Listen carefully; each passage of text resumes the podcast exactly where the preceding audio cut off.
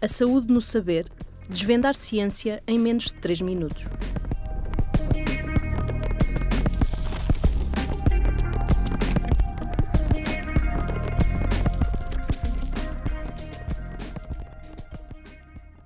Os micro-organismos são nossos inimigos e são os antibióticos a melhor arma para os combater?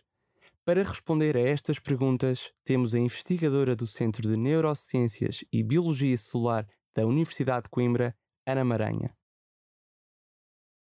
Microorganismos podem ser algas minúsculas, vírus, bactérias ou fungos.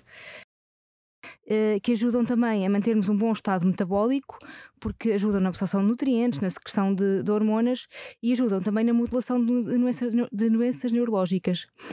Também, por exemplo, a pele contém um conjunto de micro-organismos que são benéficos e que a mantêm saudável e ajudam a combater potenciais eh, agentes patogénicos.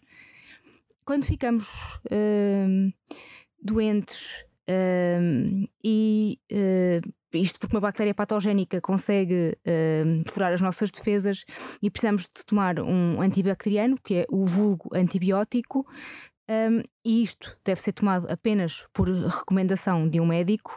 Este antibacteriano vai eliminar não só aquela bactéria específica que nos está a, a, a tornar doentes, mas também muitas destas bactérias benéficas.